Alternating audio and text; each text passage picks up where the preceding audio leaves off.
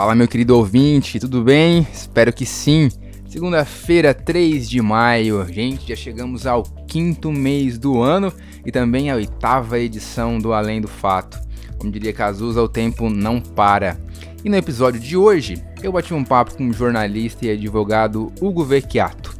Ao longo desse primeiro ano de pandemia, diversas vezes a gente ouviu ou leu no noticiário sobre as ações do judiciário nos eventos relacionados ao combate da pandemia né, de Covid-19, principalmente relacionado ao Supremo Tribunal Federal e aos tribunais de primeira instância. Por isso eu decidi, eu pensei em trazer aqui para vocês alguém que pudesse explicar um pouco o funcionamento é, e analisar como é que foi o desempenho do judiciário durante a pandemia de uma forma que a gente entenda, né? Porque a gente não entende aquele juridiquês que muitas vezes acaba chegando até nós.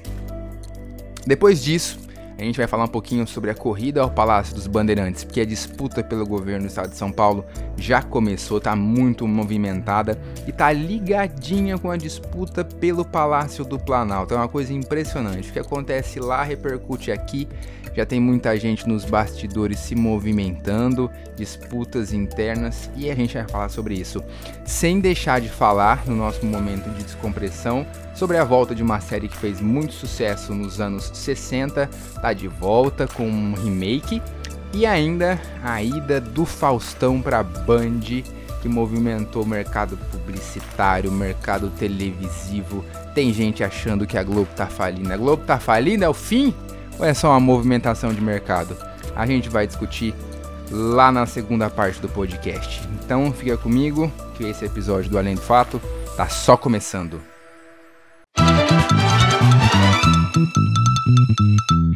Pessoal, meu convidado hoje aqui nesse episódio do Além do Fato é o jornalista e advogado Hugo Vecchiato. Hugo, seja muito bem-vindo, muito obrigado por ter aceitado o convite. Imagina, Guilherme, um prazer todo meu poder falar um pouquinho aqui desse. É, tenho acompanhado os teus episódios e eles estão muito em dia né, com a agenda de assuntos do Brasil atualmente. E você ter me chamado para participar, para mim é uma honra. Eu que sou um amante dos podcasts e a gente que é, que é da mesma região, é sempre um prazer poder bater um papo aí. Prazer é nosso. É, antes da gente entrar no tema, né, propriamente dito, pessoal, o Hugo, como eu falei, é jornalista, advogado, ele fez essa transição, ele é de Araçatuba, né, assim como eu, e queria que você contasse um pouquinho aí da sua trajetória, para quem está te ouvindo, é, passasse a te conhecer. Legal, é, eu, eu, eu sou jornalista, formado em, em, jornalismo e comunicação social e direito, né, é, eu comecei a minha carreira como jornalista na, na Rádio Eldorado, aqui em São Paulo, e trabalhei em rádio, depois fui para a Rádio Bandeirantes, então trabalhei em emissoras de rádio aqui em São Paulo uh, de 2007 até 2017. Sem teto dizem que vão permanecer acampados aqui até que haja retomada de obras do Minha Casa Minha Vida. Os manifestantes também pressionam o governo para que não haja cortes em programas sociais. Um grupo de manifestantes fechou o acesso ao viaduto do Chá em frente à sede da prefeitura. Eles bloquearam também os dois sentidos da Avenida 23 de Maio na região central por quase quatro horas. Houve tumulto. Quando eu, eu migrei para o direito, e aí, assim, a, a, a princípio seria realmente uma migração é, mas que acabou depois, na verdade, eu, eu, criei um caminho diferente no meio disso, né? É, eu comecei a trabalhar como advogado é, em causas envolvendo liberdade de expressão, né? É, é, temas que envolvem comunicação, censura, processos contra jornalistas, processos criminais contra jornalistas. Aliás, se você quiser falar disso, é um assunto também que está que tá pegando muito ultimamente. Uh, e depois eh, eu fiquei é, dois anos nesse, num, num escritório que atuava é, para veículos de imprensa, uh, e eu acabei, dentro do direito, aí descobrindo um caminho interessante que, que me permitiu utilizar competências do jornalismo, da comunicação, eu que sempre acompanhei muita política, muito poder judiciário, é, e fui para a área de relações governamentais. É uma área nova, uma área que tem trazido, chamado a atenção de muitos profissionais do direito, da comunicação, relações públicas, marketing, relações internacionais, ciência política, é, um, é um, uma carreira que é multidisciplinar, então isso me atraiu bastante. e eu acabei é, é, ingressando para essa área, acompanhando é, hoje a agenda política é, em estados e municípios, também no, no âmbito federal, a, a, agenda de discussões no judiciário, que na pandemia está muito presente, né? Então, esse é o meu papel hoje, como atuando como um consultor de relações governamentais, trabalhando com empresas e fazendo essa interlocução com o poder público também. As áreas aí se complementaram, né? Exatamente, exatamente. Para a gente poder entrar, então, aí no tema propriamente dito, é, ao longo de toda essa crise da pandemia que a gente tem vivido, estamos no segundo ano de pandemia, né? Infelizmente, o judiciário foi chamado a se manifestar várias vezes, né? O que o pessoal costuma dizer foi provocado. Alguém precisa provocar o judiciário. Queria que você falasse um pouquinho sobre como que o judiciário atuou, e aí queria que você citasse aqueles casos do Mato Grosso e de Minas, uma espécie de poder de concilia, poder conciliatório, não poder moderador, né? É, Guilherme, essa aí, na verdade, assim, é uma, é uma segunda etapa já de um processo que começou no, no ano passado, né, em março do ano passado, quando a pandemia ainda estava no começo aqui no Brasil, a gente observou que o governo federal, é, naquele momento ainda não havia é, um negacionismo, ele ainda não estava tão presente assim, né?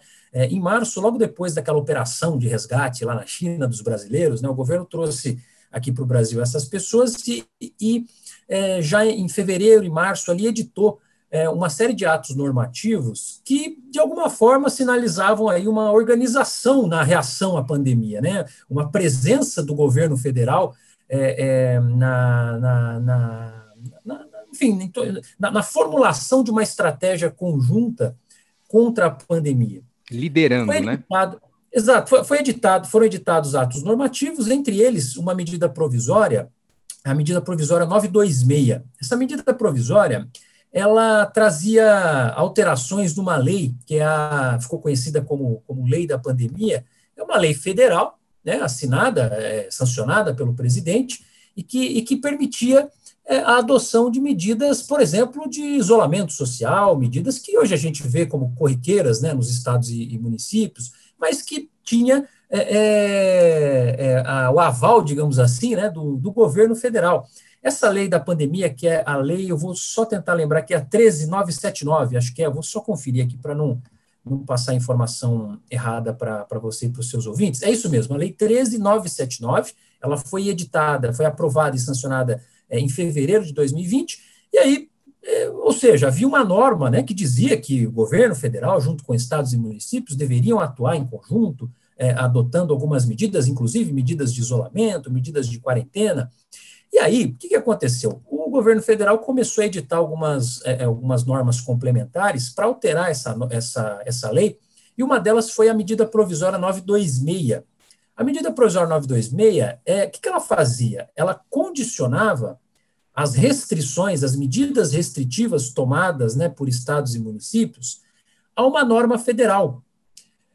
Uma norma federal dizendo assim: olha, pode adotar determinada restrição em determinada localidade. Ah, e aí, o que, que aconteceu? É, qual que era a ideia dessa medida provisória? era, digamos, frear as medidas de restrição que já estavam sendo tomadas. Né? Aqui, aqui no estado de São Paulo, por exemplo, é, antes da primeira quinzena de, de março do ano passado, já tinha medida de quarentena decretada. Né? É, enquanto isso, o governo federal, embora houvesse essa lei, né, a Lei 13979, o governo federal batendo cabeça, sem saber o que fazer. E os estados já tomando medidas de restrição, de isolamento. Primeira medida, o reconhecimento do estado de calamidade pública no estado de São Paulo a partir de amanhã, sábado, dia 21 de março, com a publicação no Diário Oficial do Estado. Estado de calamidade pública decorrente das circunstâncias da epidemia do Covid-19. Aí o governo federal foi é, é, discutir, foi, foi é, editar essa medida provisória é, que limitava o campo de atuação dos estados e municípios. Né? E aí, o que, que aconteceu? Os partidos, que são a, aqueles entes que têm, a, a, a digamos assim, a, autorização da lei para entrar com ações no Supremo, né? É, partidos, associações, é, o Procurador-Geral da República, o próprio presidente, né? eles têm autorização pela Constituição Federal de ingressarem com ações no Supremo. Uh, o PDT, o partido PDT, entrou com uma ação contra a medida provisória 926, é dizendo que essa condição, essa limitação, essas restrições aos estados e municípios era inconstitucional. Né? E aí o Supremo Tribunal Federal entendeu lá atrás, lá em março, é que as normas federais não poderiam afastar e não afastam né, a autonomia dos demais entes, estados e municípios para tomar medidas para garantia da saúde. É, porque hoje a gestão da saúde no Brasil, de acordo com a Constituição Federal, ela é tripartite. O que é tripartite? São três partes: União, Estados e municípios. Ninguém manda em ninguém. Tem que ter um trabalho em conjunto, né? Exatamente. Cabe ao governo federal articular medidas né, que, que possam ser adotadas é, é em determinado em, é, é, de, articular uma fazer uma organização geral centralizar por exemplo compra de vacinas o que não fez é, mas caberia ao governo federal centralizar essa essa essa linha é, essa organização de combate à, à, pandemia e os estados dentro das suas especificidades a, adotarem determinadas medidas e os municípios dentro também das suas especificidades, adotarem as suas, é, é, as suas medidas, respeitando, digamos assim, essa, essa ordem, né? É, que não significa que um manda no outro, né? Então, pois bem, o Supremo foi provocado, como você disse, para tomar essas decisões. É, tomou essa decisão numa, numa ação que se chama arguição de descumprimento, é, ou melhor, nessa foi uma ação direta de inconstitucionalidade é 6341, essa, para quem tiver curiosidade de, de, ler as decisões, é a, a, a ação 6341. É, entendeu o Supremo que as normas federais não afastam a, o, o, poder, digamos assim, dos estados, é, dos demais entes, né, tomarem medidas para garantia da saúde, né, direito à vida, é, isso é importante, eles não podem ficar esperando o governo federal para tomar medidas assim. É, parecia que estava resolvido, mas não estava. Né? Teve mais uma, uma outra medida provisória, a 927, é, que motivou uma outra ação direta de inconstitucionalidade. Essa foi uma decisão de maio do ano passado, é, a ação 6343, que foi movida pela rede, a Rede de Sustentabilidade. É, qual que era a grande discussão? Poderiam os estados e municípios decretarem medidas de restrição mesmo, de isolamento, quarentena, lockdown? o Supremo entendeu que eles não dependem, os estados e municípios não dependiam de autorização federal para decretar medidas como essa. É, então, basicamente, foram essas as duas grandes decisões que o Supremo tomou, é, antes até mesmo, do, no, no, ainda no primeiro semestre de 2020. Em uma sessão virtual, os ministros do Supremo Tribunal Federal decidiram por unanimidade que estados e municípios têm competência para adotar medidas de combate à pandemia. Os ministros decidiram por unanimidade que governadores e prefeitos podem estabelecer medidas contra a pandemia, como definir quais as atividades que serão suspensas e os serviços que não serão interrompidos, sem a interferência do presidente da República. É, o que, que, o governo federal o que, que, o governo federal entendeu, né? Que ele estava sendo tolhido ali no, nos poderes dele, que ele, que o Supremo teria dito que o governo, que o governo federal não pode tomar medidas é, que, que, que, na verdade as medidas são de competência dos estados e municípios. E não foi isso que aconteceu. Eu te interrompi, desculpa. Não, imagina, eu ia dizer isso, né? A partir desse momento, o, o presidente e os membros do governo federal adotaram essa, é, esse discurso de que eles não tinham mais como, eles, eles perderam o poder. Se quiser me ouvir... Bem, quem real, não sou eu, governador e prefeito. Não, não, eu não tenho poder é nenhum. Com essa argumentação, dessa maneira... O Supremo, o Supremo decidiu. Mas dessa maneira... Quer que eu faça o quê? O Supremo decidiu. Bolsonaro, dessa maneira. O Supremo decidiu quem fecha ou abre é governador e prefeito. Governador, eu vi. E o STF tirou completamente, mas não foi isso que aconteceu. Em momento algum, o STF falou: governo federal, vocês não podem criar diretrizes, criar um planejamento, chamar todo mundo para conversar e decidir juntos. Exatamente, exatamente isso. O Supremo não. As decisões do Supremo, e assim, as decisões são muito claras, né? É, e até não são difíceis de entender essas decisões, porque elas são muito simples. A gente tem a gestão tripartite da saúde. Então, o SUS ele é um órgão que ele não é um órgão da União só, ele, ele, ele também tem participação dos estados e do Distrito Federal. Então, é, aí a gente tem uma questão que é dividida, né? não, é, não é uma competência concentrada na União. Os estados e, e Distrito Federal e municípios também é, podem participar da gestão dessa, dessa política pública, né, a política pública na área de, da saúde. E é por isso que o Supremo entendeu, o plenário do Supremo é, entendeu que tem que é a chamada competência concorrente, né? Ela é concorrente não porque é um contra o outro, mas no direito concorrente é ao mesmo tempo, né? Eles têm competência de agirem de, de agir ao mesmo tempo na área da saúde pública para realizar ações é, é, que mitiguem, né? Que diminuam os impactos do, do novo coronavírus. Foi isso que disse o Supremo Tribunal Federal. O presidente do Supremo e o próprio ministro Barroso responderam aos ataques de Bolsonaro. As críticas incomodaram os integrantes do STF. O presidente do tribunal, ministro Luiz Fux, divulgou uma nota em nome da instituição. Ele afirmou que os ministros que compõem a corte tomam decisões conforme a Constituição e as leis e que, dentro do Estado democrático de direito, questionamentos a elas devem ser feitos nas vias recursais próprias. E toda essa movimentação no Supremo acabou gerando também uma série de ações nos estados com reverberação repercutindo nos municípios, né, Hugo? No começo do ano, a gente, a, a, a gente começou a ter, é, em alguns estados e municípios, medidas né, de. Já tivemos lá, né, no, no, no, em junho, julho do ano passado, já houve um princípio de abertura, é que aí veio a segunda onda, muito pesada, né, é, com mais casos de, de, de Covid, mais mortes, né, é, e, mas aí no começo do ano, agora, a gente teve, no, do final do ano para cá, né, de dezembro para cá, a gente começou a ter ali, na época do carnaval, é, algumas medidas de reabertura. O pessoal é, foi cansando, alguns... foi indo para a rua. Exato, e aí, enquanto isso, o município decretava lockdown, por exemplo, Araraquara, aqui em São Paulo. Então, a coisa começou a ficar, digamos, um pouco mais caótica. Né? É, ao mesmo tempo em que a sociedade é, pedia mais liberação, porque era festas, carnaval, é, os casos de Covid estavam para explodir e já estavam muito, muito altos, né? os casos já estavam muito altos. É, então, houve uma perda aí de, de coordenação, ficou um negócio mais, português claro, ficou mais bagunçado do que estava antes. Né? Muitos municípios e muitas entidades representativas de diversos setores, comércio, indústria, começaram a se mobilizar mais para fazer pressão mesmo para os governantes é, é, olharem com mais. É, olharem as, especificamente aquelas áreas, né, aqueles setores.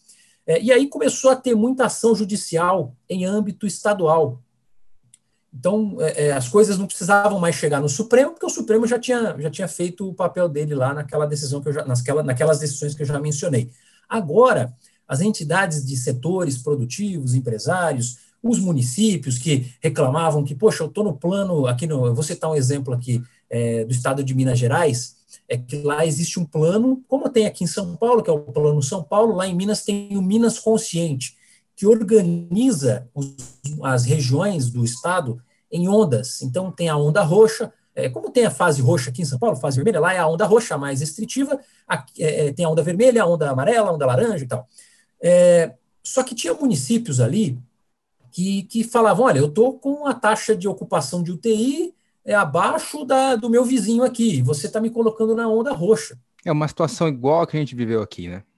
Exato, exato. E aí os municípios ingressando na justiça, o Poder Judiciário Estadual dizendo: olha, é, vamos, ao invés de eu tomar uma decisão dizendo o que deve ser feito e o que não deve, eu vou começar a chamar o governador, o prefeito para conversar, secretários de saúde para conversar e tentar fazer acordos, ao invés de, é, de tomar, digamos assim, a difícil decisão de definir qual é, que, que, onda, que faixa, que, que, que, fase determinado município vai ter, ou, ou se eu posso liberar é, buffet, se eu posso liberar posto de gasolina, é, se eu posso restringir supermercado a partir de determinado horário. É, ao invés de decidir isso, eu vou chamar as partes para conversar, né? Ao invés então, de atrair assim, esse desgaste todo para si, vamos trazer as partes para o diálogo.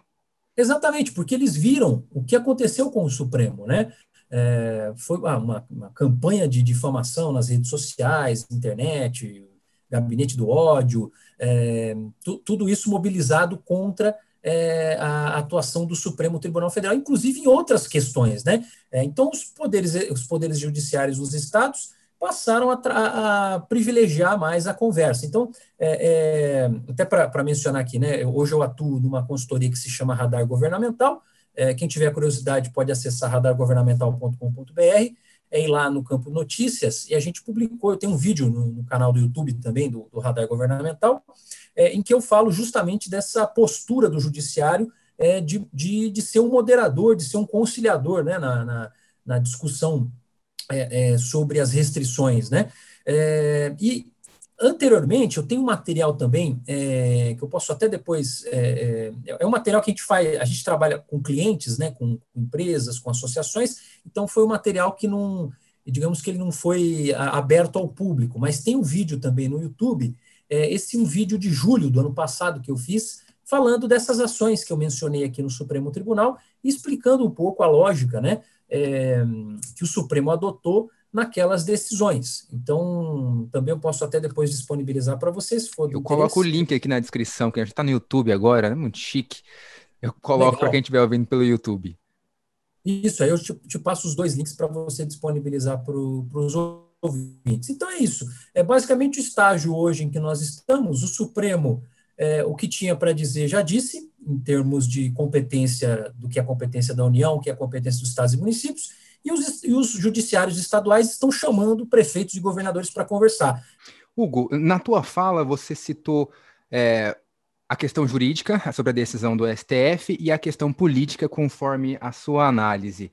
É, uma expressão que tem sido repetida várias vezes, inclusive o presidente chegou a citar se referindo ao ministro Barroso, de que o, o, o, STF faz ativismo político. Eu me lembro que aqui no Brasil, sempre que a gente tem uma decisão de uma questão polêmica ou muito delicada, isso vai acabar no Supremo. E como foi com o caso da pandemia, acabou chegando no Supremo. Você acredita? Primeiro eu queria que você explicasse né, o que é esse ativismo político e por que, que você acha que essas questões acabam sempre no judiciário. Falta é, política no legislativo? É, é, é um sintoma né, da perda de legitimidade do poder legislativo para tratar de, enfim, para legislar, né, para fazer, é, é para criar é, normas. É, e, e uma outra, um outro ponto, a Constituição de 88 traz alguns, alguns mecanismos judiciais é, que permitem levar ao judiciário esses debates, né? É, é, levar essas questões para o judiciário decidir.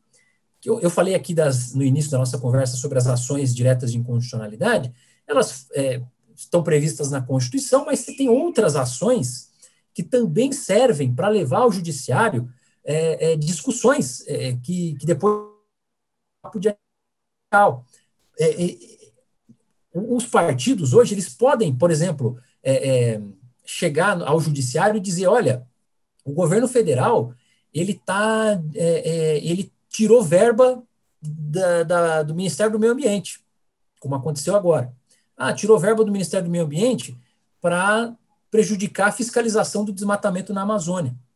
Hoje é possível se chegar no judiciário e discutir essas questões, porque existem leis que amparam esses debates. A lei da ADPF, que é a arguição de descumprimento de preceito fundamental, que é um outro tipo de ação, que foi criada, olha só, ela foi redigida por uma equipe liderada pelo ministro Gilmar Mendes, quando Gilmar Mendes era advogado-geral da União na época do governo Fernando Henrique.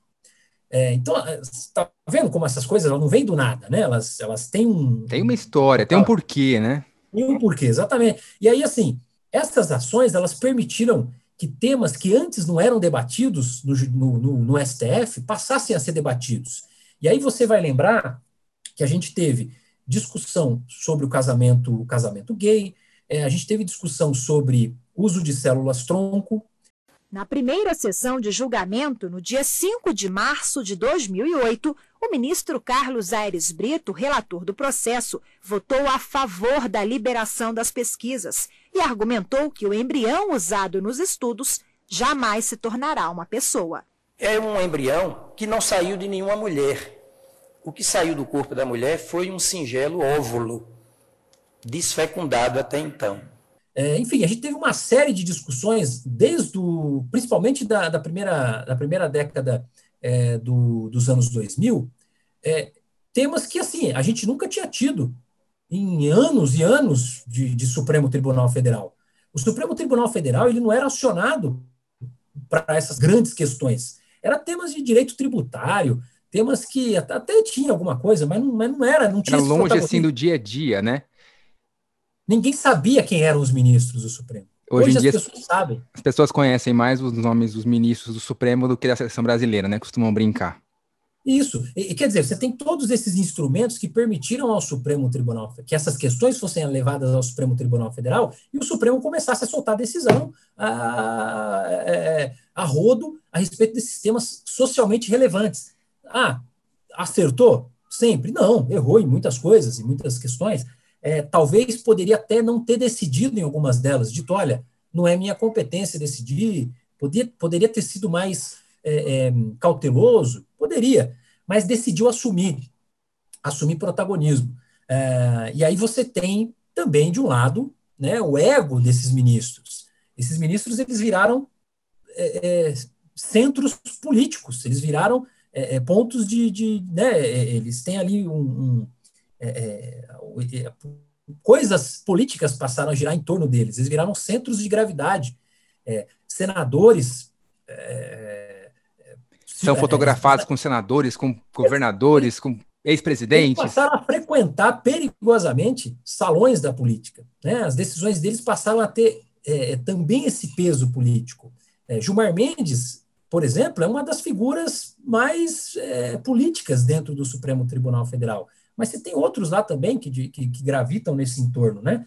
É, eu vou citar até um exemplo que está é, na entrevista do, do ex-secretário de comunicação do governo, Fábio Weingarten, falando, ele deu uma entrevista para Veja, né, é, nessa semana que a gente está gravando aqui, é, dizendo, falando, meio que dando né, um, é, é, umas cutucadas, cutucadas, ele quase disse que a culpa da situação é do Ministério da Saúde, né? É. É, mas ele cita lá que ele procurou o ministro Gilmar Mendes para falar sobre as dificuldades que o Ministério da Saúde vinha tendo em relação ao contrato da é, é, as discussões sobre a, a, a, compra da vacina da Pfizer, que acabou não se concretizando. Quer dizer, ele procurou um ministro do Supremo Tribunal Federal. Isso, há algumas décadas, era impensável, era impensável.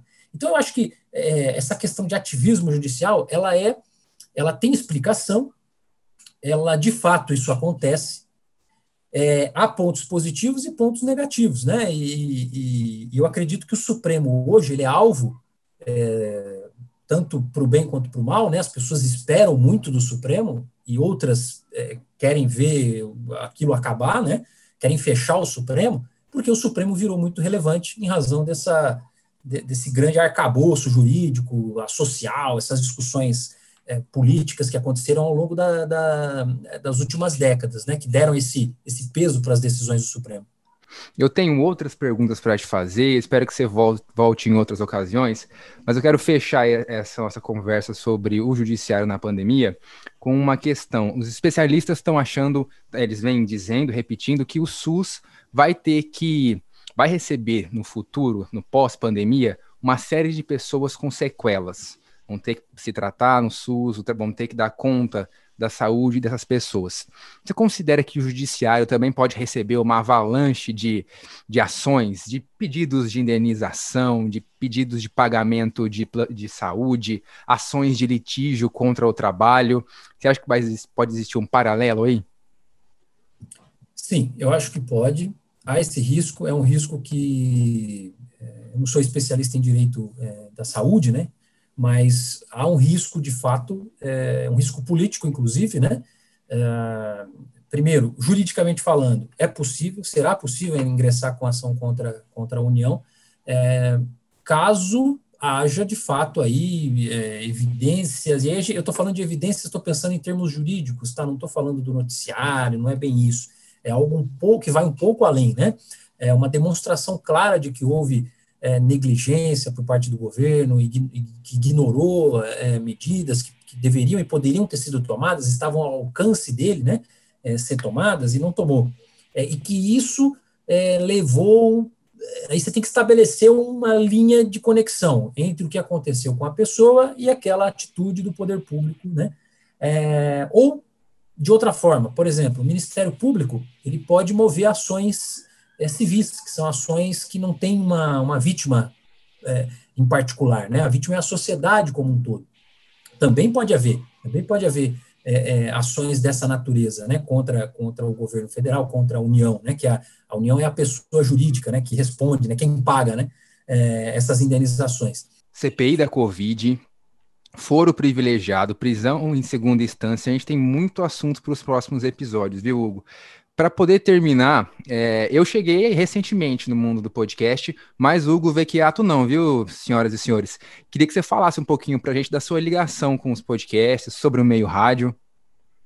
Legal, legal. Bom, eu, eu, falei no começo da nossa conversa, eu trabalhei em rádio né, durante, durante 10 anos, uh, sempre gostei da, da, da mídia, né, da, do, de trabalhar com áudio, uh, e o podcast ele é, para mim, hoje ele é o meu grande companheiro, assim, eu, eu ouço muito podcast, é, trabalhando em casa, embora não, é, o podcast ele seja algo para você ouvir quando você está fazendo outra coisa, em movimento e tal, eu tenho ouvido muito em casa no período da pandemia, né, aqui em São Paulo, é, em épocas normais, eu ouviria na rua, no metrô, no trem, indo trabalhar e tal, é, mas hoje eu estou conseguindo manter uma rotina de ouvir os podcasts que eu gosto e coisas novas, coisas que estão aparecendo aqui em casa. Então, é, gosto muito da mídia, podcast. Ah, e de 2019 para cá, eu comecei a exercitar também o meu lado de roteirista, de, de humor, que é um, um, uma coisa que eu sempre quis fazer, escrever humor. Eu já queria ter feito isso em rádio, né? É, eu ouvi durante muito tempo Sobrinhos do Ataíde, é, programas que, que, que, que, juntam humor é, com a linguagem de rádio, é, a Rádio Camanducaia, a antiga Rádio Camanducaia, é, programas como o Na Geral, por exemplo, que fazia humor na Rádio Bandeirantes, e eu sempre quis também exercitar um pouquinho isso, sempre gostei de... de tenho, tenho referências humorísticas da época da MTV, Hermes e Renato, uh, o Tá No Ar, que passava na Globo até pouco tempo atrás, né? Cara, imagina se a gente vivesse num país em que o presidente fosse um boçal, um negacionista maluco, que ficasse ameaçando dar golpe. Que piada, cara. Em pleno 2021, você tá louco. Vira essa boca pra lá. Vamos logo ali pegar nosso carro voador e ir pro trabalho, porque depois que inventaram a renda básica universal, a gente só trabalha com o que gosta, né? La la la la.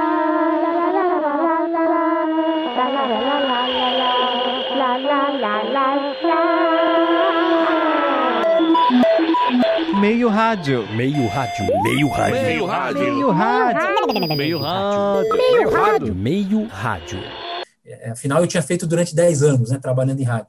E aí a gente criou, eu, o Caetano Cury, que é um jornalista, quadrinista também, artista é, conhecido aí, tem mais de 170 mil seguidores no Instagram, o Caetano. Ele é autor do consagrado Theo e o Minimundo, que é uma obra muito bacana, ele faz lives desenhando, enfim, recomendo, quem não conhece, recomendo que, que procure o trabalho dele, Theo e o Minimundo, é, trabalhou em rádio também, trabalhou comigo na Rádio Bandeirantes, é, eu me juntei a ele e me juntei ao Leandro Gouveia, que é um repórter também, trabalha na Rádio CBN, trabalhou comigo na Rádio Bandeirantes, e são três pessoas que gostam muito, são muito criativas, assim, é, a gente gosta de trabalhar criando coisas novas, é, e fazendo algo completamente diferente daquilo que a gente vinha fazendo anteriormente. É, então, hoje, além disso que eu falei que eu faço, eu também escrevo para o meio rádio. É um podcast de humor roteirizado que parodia a linguagem do rádio, cria, traz personagens, né? É, é, cria, a gente criou alguns personagens e fala, brinca com a linguagem do, do rádio, não só do rádio, também da TV, da internet, dos podcasts, né?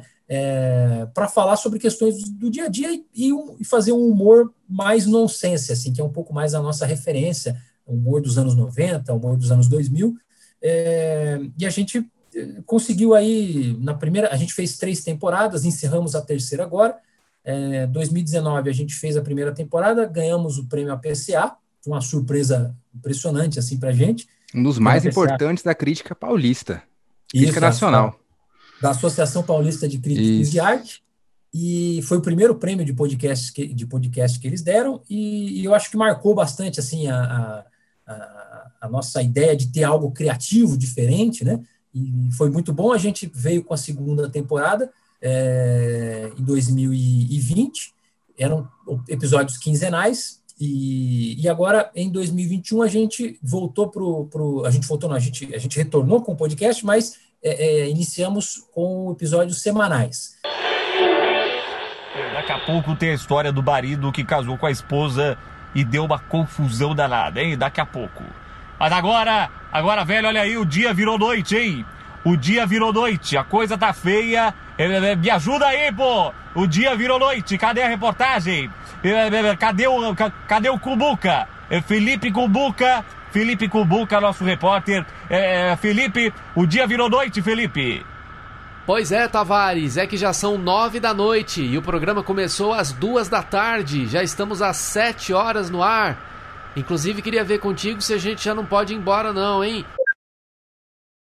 A gente eh, fez 11 episódios, é uma produção roteirizada, editada, então ela dá muito trabalho.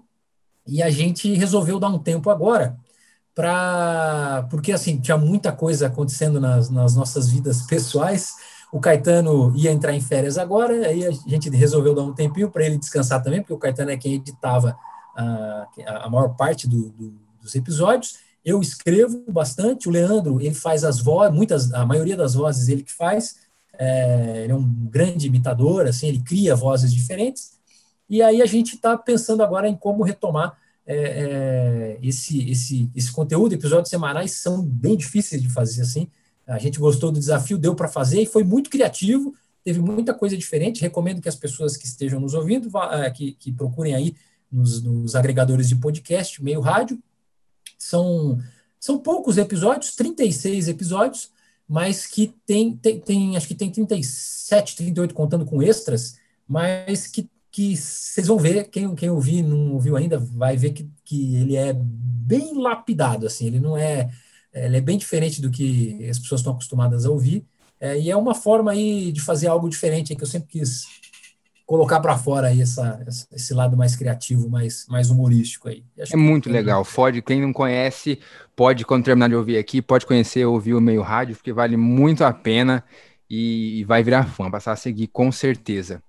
Hugo, conversei hoje com Hugo Vecchiato, jornalista e advogado, bateu um papo com a gente sobre a atuação do judiciário na pandemia explicou aqui vários aspectos, várias frases que a gente ouve no noticiário ao longo da semana e que às vezes dá aquela confusão, mas agora está tudo muito claro. Muito obrigado pelo seu tempo, Hugo. Imagina, Guilherme, foi um prazer aqui estar aqui com você, com os ouvintes, e eu fico sempre à disposição, sempre que quiser, a gente está aí, podemos bater um papo aí, é sempre um prazer. Pessoal, vocês viram aí, a entrevista com o Hugo foi muito boa, ele trouxe uma série de explicações importantes que não caberiam num episódio só. Então, para que vocês tenham acesso a tudo na íntegra, eu vou lançar ao longo da semana outros trechos do nosso bate-papo. Vão ser episódios, vão ser bônus que eu vou publicar nas nossas redes sociais, no Instagram e no YouTube. Então, você que ainda não está inscrito no nosso canal no YouTube ou ainda não nos segue no Instagram ou Face, é só procurar Além do Fato Podcast, que aí você vai poder conferir. A gente ainda falou sobre outros assuntos, como é, impeachment de ministros do STF, se isso é fácil assim mesmo de ser feito, como que acontece, enfim, para você ter acesso a tudo, é só ficar ligadinho nas nossas redes sociais.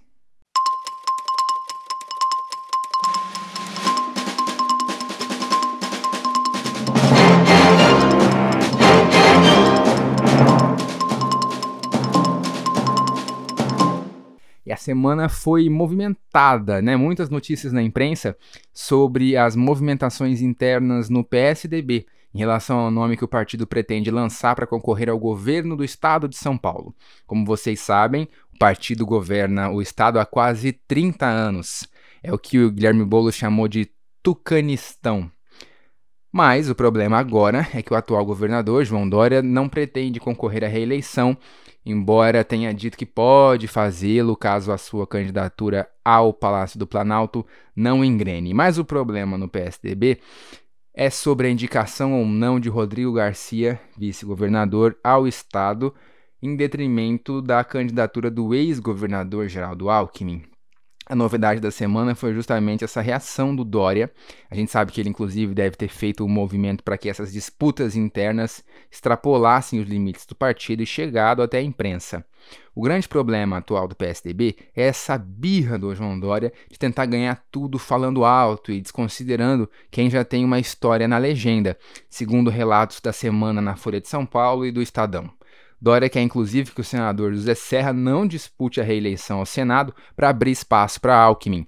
Se isso é bom ou ruim, só os tucanos vão poder decidir. Mas as pessoas com quem eu conversei ao longo da semana garantem que o candidato do partido será Geraldo Alckmin e não Rodrigo Garcia. Até porque, se o Alckmin resolver sair do PSDB para disputar a eleição, não vão faltar legendas abrindo os braços para recebê-lo. Partidos como o PSB e até o PSL já manifestaram interesse. A ala do PSL, que não é bolsonarista, claro. E só para registrar, a movimentação pela disputa ao Palácio dos Bandeirantes tá intensa em todos os partidos, né? Como eu falei, Guilherme Boulos já deu declarações de que pretende disputar o cargo, assim como Márcio França, Luiz Felipe de Orleans e Bragança e o ex-prefeito de São Paulo, Fernando Haddad. Tudo, tudo depende de como os partidos vão se posicionar na eleição ao Palácio do Planalto. Geralmente tem aquele apoio casado. Eu te apoio aqui na chapa para presidente e você me apoia no Estado. E aí os partidos têm até é, o começo do ano que vem, abril, se não me engano, para definir as suas chapas. E vamos falar de série agora, vamos falar dessa arte que tem nos ajudado a nos distrair ao longo dessa quarentena gigantesca, dessa pandemora, como diria Talita Rustichelli. E a aposta dos grandes estúdios de entretenimento na nostalgia segue firme e forte. Depois de novas versões dos clássicos da Disney, como Aladdin, O Rei Leão, Dumbo e Mulan, vários live actions, sem contar o apelo infantil dos filmes da Marvel, chegou a vez da família Flintstones ganhar uma nova versão nas telas.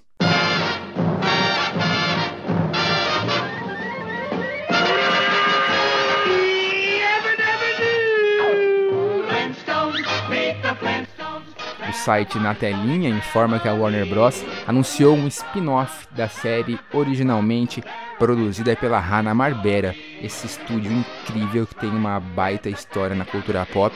Os, é, os criadores de Muttley, Scooby-Doo, A Corrida Maluca, enfim, vários desenhos aí que eu sei que você se lembra muito bem. Essa, esse spin-off dos Flintstones vai se chamar Bedrock, justamente o nome da cidade em que a família vivia, e será protagonizada pela Pedrita, a filha do Fred e da Vilma, já adulta, começando, entrando no mercado de trabalho, enquanto, enquanto o nosso bom e velho Fred Flintstone estará se preparando para assumir a aposentadoria. E olha que bacana, a família vai mostrar, a série vai mostrar a família saindo da idade da pedra e entrando na idade do bronze, tendo que se adaptar a uma série de novidades. O projeto parece bastante firme, até porque uma imagem promocional já foi divulgada, mas ainda não há data prevista para a estreia. Eu acredito, eu acho, que essa deve ser mais uma produção que vai turbinar o HBO Max, aquele streaming arrasa quarteirão da Warner. E essa aposta na, no na nostalgia é bastante certeira, porque enche os cofres dos estúdios de dinheiro, mas algumas pessoas costumam torcer o nariz. Segundo eles, isso acaba tolindo a criatividade dos, dos roteiristas ao, ao, apostar na opção mais fácil, que é lidar com a memória afetiva das pessoas. Mas eu, que sempre gostei dos Flintstones, estou bastante animado e espero mais notícias sobre esse spin-off da série.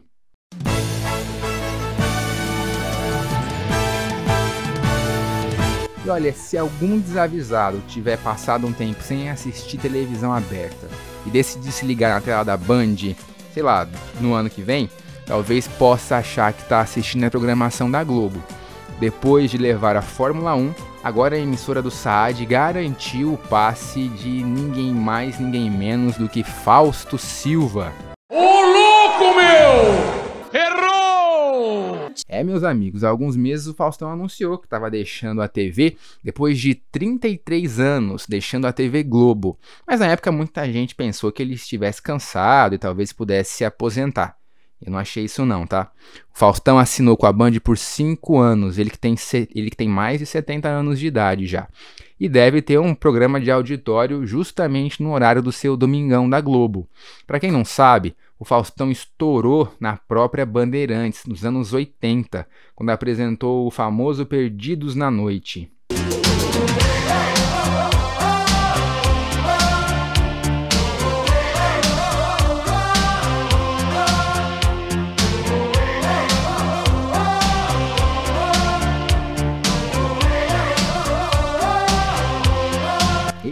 Citou Perdidos várias vezes na Globo. E o programa era uma mistura de Cassino do Chacrinha, com programa livre, com essa estrutura do Domingão do Faustão. Uma bagunça meio. meio não, uma bagunça bastante organizada que deu muito certo e acabou chamando a atenção da Globo na época que o levou pro domingo. O comentário na internet foi de que alguma coisa acabou pegando aí nessa negociação da Globo, né? Porque tá nítido que o Faustão ainda tem vontade de trabalhar ele já é bilionário e não faz as coisas mais pensando em dinheiro. Ele está voltando para a Band, segundo a imprensa especializada, por gratidão, enfim, por carinho, pela chance de poder fazer alguma coisa diferente. É bom a gente lembrar que a TV Globo vem demitindo nomes de peso aí, como Renato Aragão, Miguel Falabella, Tarcísio Meira e Glória Menezes, como parte de uma reestruturação financeira de um projeto que eles chamam de uma só Globo. A ideia da Globo foi tirar o Faustão do domingo passá-lo para um horário às quintas-feiras, né, na quinta noite, horário nobre. Ele não quis, voltou para a Band e agora a concorrência direta vai ter que abrir o olho, porque a emissora do Morumbi tá vindo com tudo, tá com força e a gente vai acompanhar. O mercado publicitário adorou, né? Pessoal que vende, pessoal da Band vai poder faturar bastante ano que vem. E a minha dica de série hoje para vocês é The Good Doctor que ao ser exibida na TV aberta do Brasil, ganhou o subtítulo de O Bom Doutor.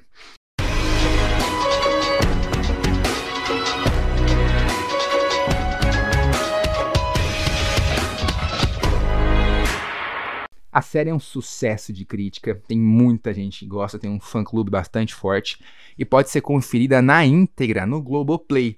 A quarta temporada chegou ao streaming na última semana. A série mostra um médico recém-formado que tem síndrome de Savant. Essa síndrome é considerada um distúrbio psíquico com o qual a pessoa possui uma grande habilidade intelectual aliada a um déficit de inteligência. Essas habilidades são sempre ligadas a uma memória muito boa, assim, extraordinária, só que com pouca compreensão do que está sendo descrito. Mesmo com muito conhecimento, o protagonista da série sofre, sofre um preconceito danado, né? O preconceito, como sempre, permeando a nossa sociedade. E no primeiro episódio, ele precisa se provar capaz de salvar a vida de um jovem. A primeira temporada estreou em 2017. Na nova leva de episódios que chegou agora ao Globoplay, eles não ignoraram a pandemia e colocaram a Covid-19 em evidência logo nos dois primeiros episódios. Eles mostraram como foi quando eh, os médicos foram expostos à doença, né? Vocês sabem, no começo ninguém sabia do que se tratava, máscaras ainda não era. o uso de máscaras não era obrigatório, e o bacana é que a série mostra tudo isso. É, ao mesmo tempo que pode ser ruim você ver uma reali a realidade na tela, é bacana porque, embora a gente esteja com pouco tempo de pandemia, dá para ver o tanto que isso mudou. Por isso que a minha dica da semana é a nova temporada de The Good Doctor, O Bom Doutor. Se você já assiste ou se você não assiste, a passar a assistir agora, escreve para mim, me marca nas redes sociais e a gente vai conversando. Vamos assistindo juntos a essa nova temporada.